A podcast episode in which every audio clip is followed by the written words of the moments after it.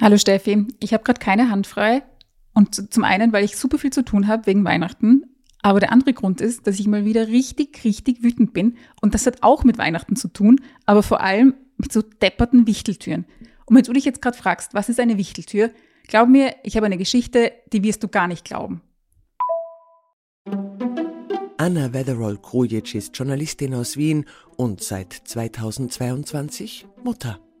Keine Hand frei ist Lebenszustand und Podcast-Thema zugleich. Als Mutter ist ihr Leben randvoll mit To-Dos und Challenges.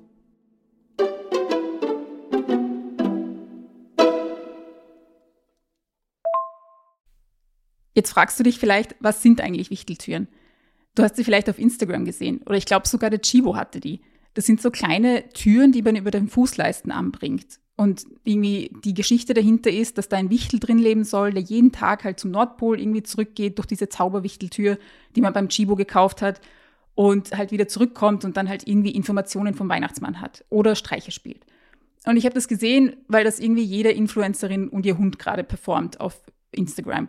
Und jetzt denkst du dir gerade, hä, inwiefern performt? Naja, das ist es nämlich, was mich so grantig macht. Es ist nicht so, dass man einfach so eine kleine Wichteltür aufstellt das fand ich schon so, okay, wow, habe ich wirklich Zeit dafür, so eine kleine Tür zu kaufen und irgendwie zu dekorieren? Nein, diese ganze Wichteltür-Sache ist die ure Performance. Man muss sich da irgendwie 24 Tage lang was dazu überlegen. Also dieser Wichtel quasi hat jeden Tag irgendeine neue Challenge. An einem Tag will er irgendwie backen. Am nächsten Tag spielt er irgendwie den super argen Streich. Am dritten Tag, keine Ahnung, will er wieder irgendwas anderes. Und am vierten Tag, keine Ahnung, was der Wichtel macht. Aber du merkst, wohin es geht. Der Wichtel macht auf jeden Fall sehr, sehr viele Sachen. Und das heißt, die Mutter macht super viele Sachen, weil der Wichtel ist ja die Mama, die das herrichtet. Und ich gebe es zu, mein erster Gedanke, als ich diese Wichteltür gesehen habe zum ersten Mal, war so, braucht mein Kind das auch?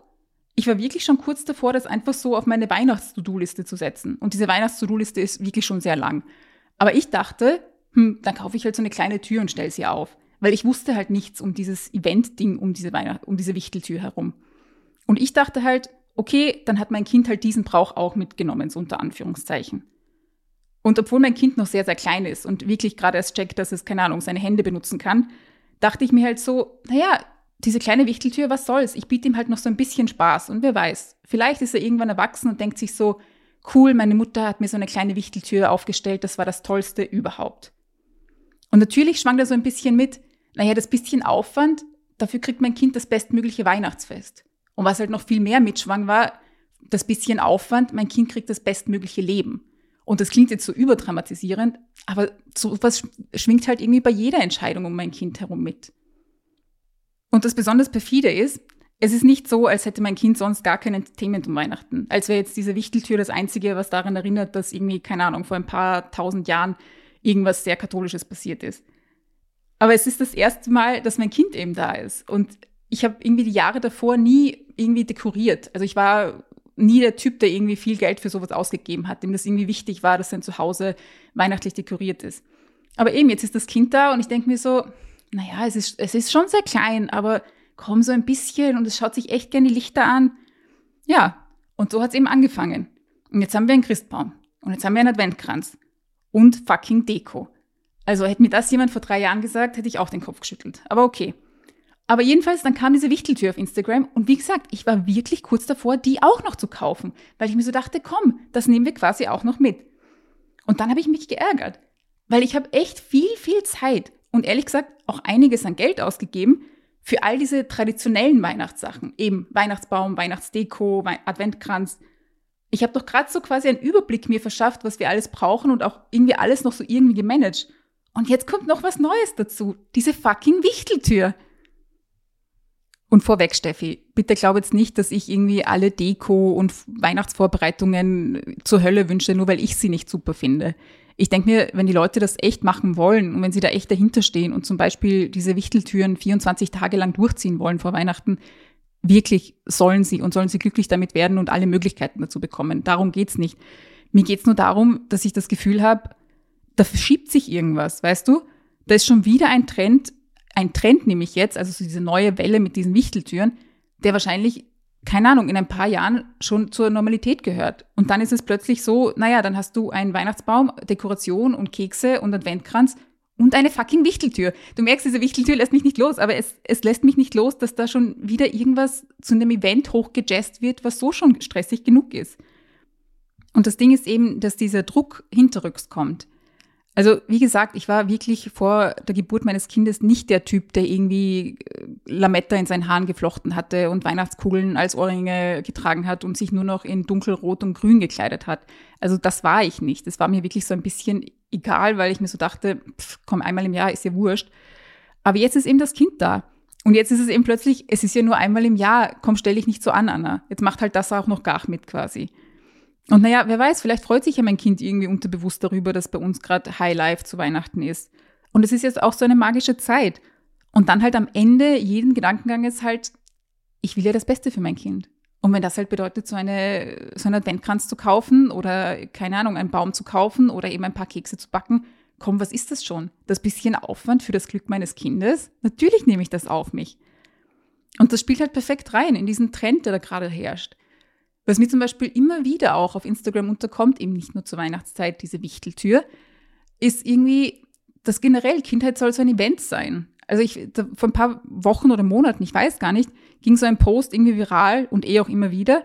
Unser Alltag ist ihre Kindheit. Und für mich liest sich das so quasi wie, naja, jetzt willst du aber nicht irgendwie, keine Ahnung, zum sechsten Mal Gulasch machen am Abend oder so. Jetzt mach mal irgendwas Cooles, weil für dich ist das eben vielleicht dein Alltag, aber dein Kind, für den ist das seine Kindheit. Da muss schon irgendwas drin sein, da muss irgendwie was passieren. Und jeder Tag muss quasi ein Erlebnis sein oder zumindest jede Woche. Und eben, auch da schwingt halt mit, du willst doch, dass dein Kind halt irgendwann mal zurückblickt und sich denkt, meine Kindheit war richtig, richtig super.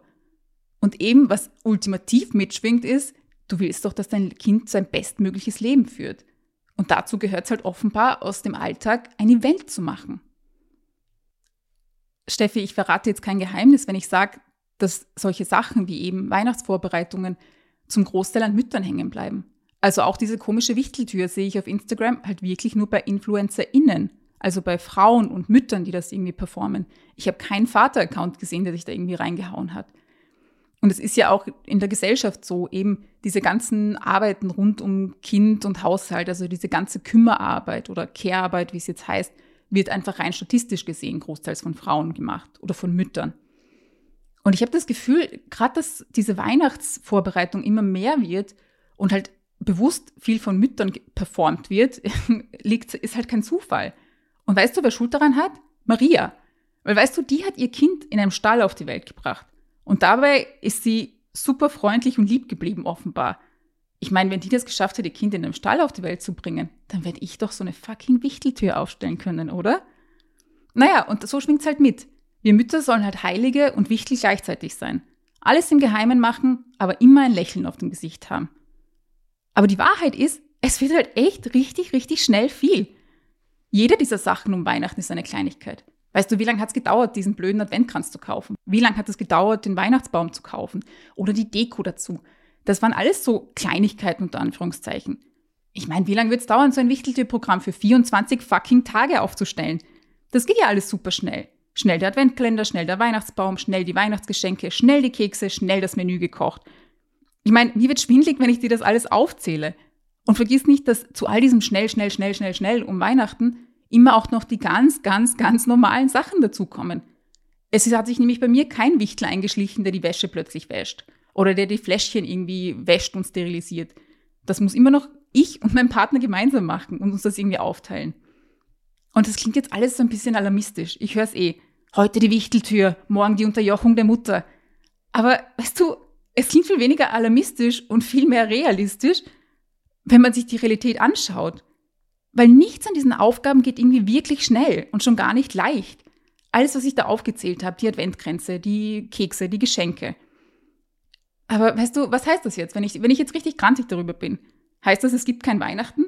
Heißt das, ich baue das jetzt alles wieder ab oder nächstes Jahr mache ich es halt einfach nicht und mein Kind kriegt ein Stück Kohle, falls wir uns das noch leisten können? Es gibt Leute, die haben sich darüber schon Gedanken gemacht. Patricia Camerata ist so eine Person. Sie ist Psychologin und Autorin und sie hat eines meiner Lieblingsbücher geschrieben. Es heißt Raus aus der Mental Load Falle. Und jetzt fragst du dich, hey, was soll das jetzt bedeuten? Ähm, ist es ein Krimi? Nein, es ist kein Krimi, es ist ein Ratgeber.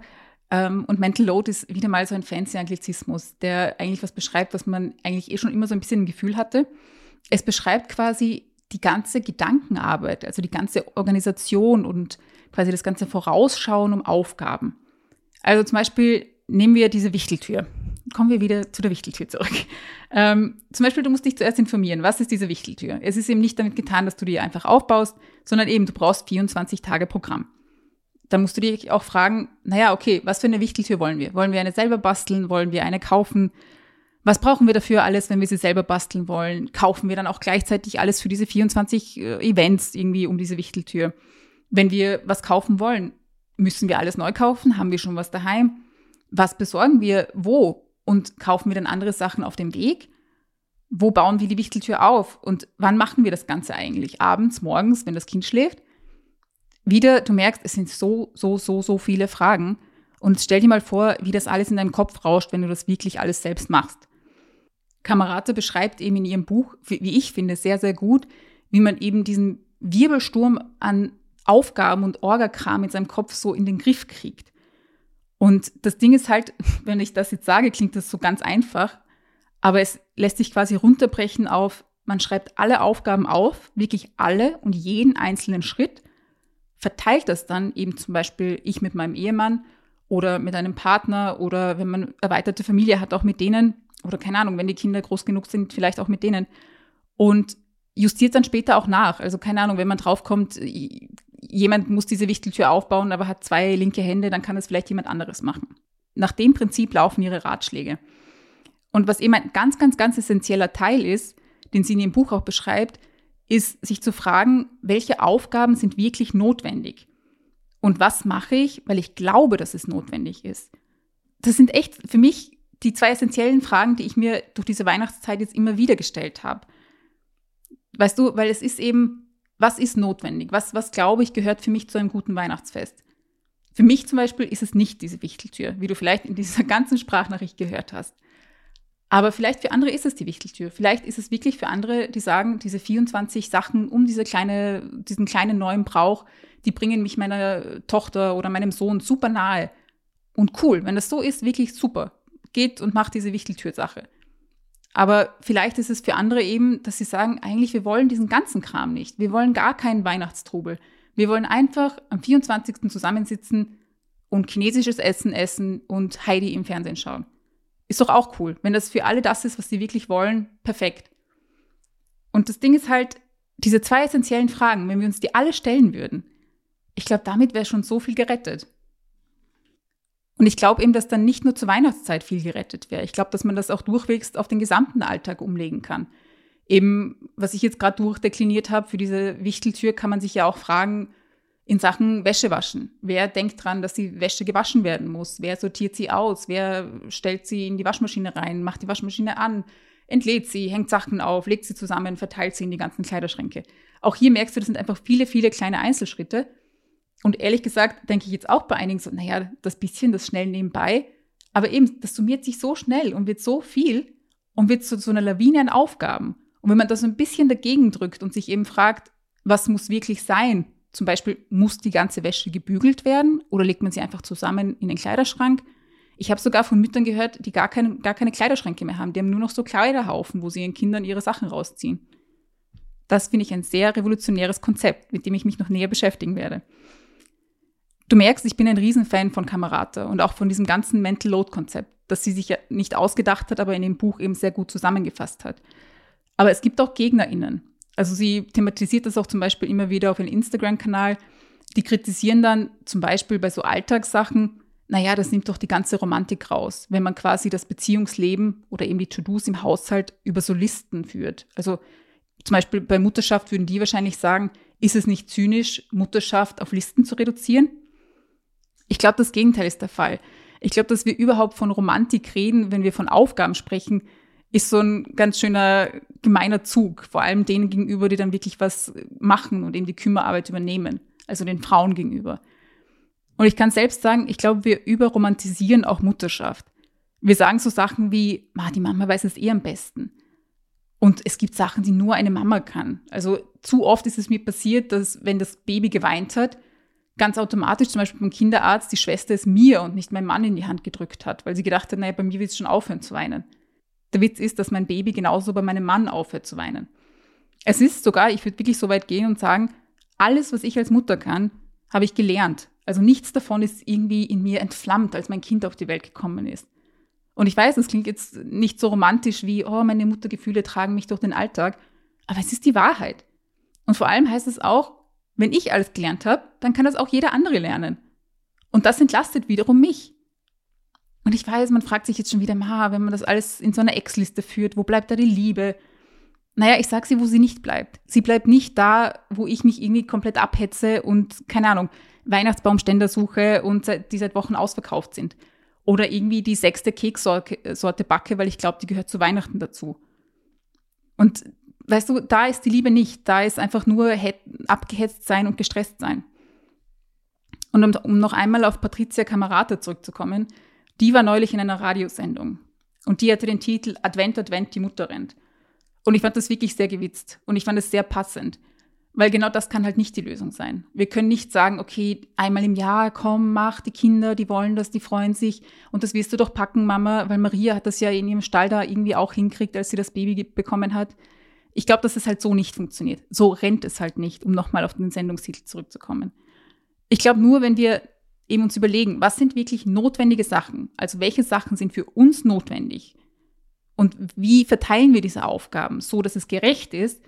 Ich glaube, dann können wir ein schönes Weihnachtsfest haben, bei dem niemand sich zur Erschöpfung tot rennt. Weil ich glaube, die zweite Strophe von Advent, Advent, die Mutter rennt, ist Advent, Advent, die Mutter brennt aus. Naja, das war's schon wieder von mir, Steffi. Bis bald.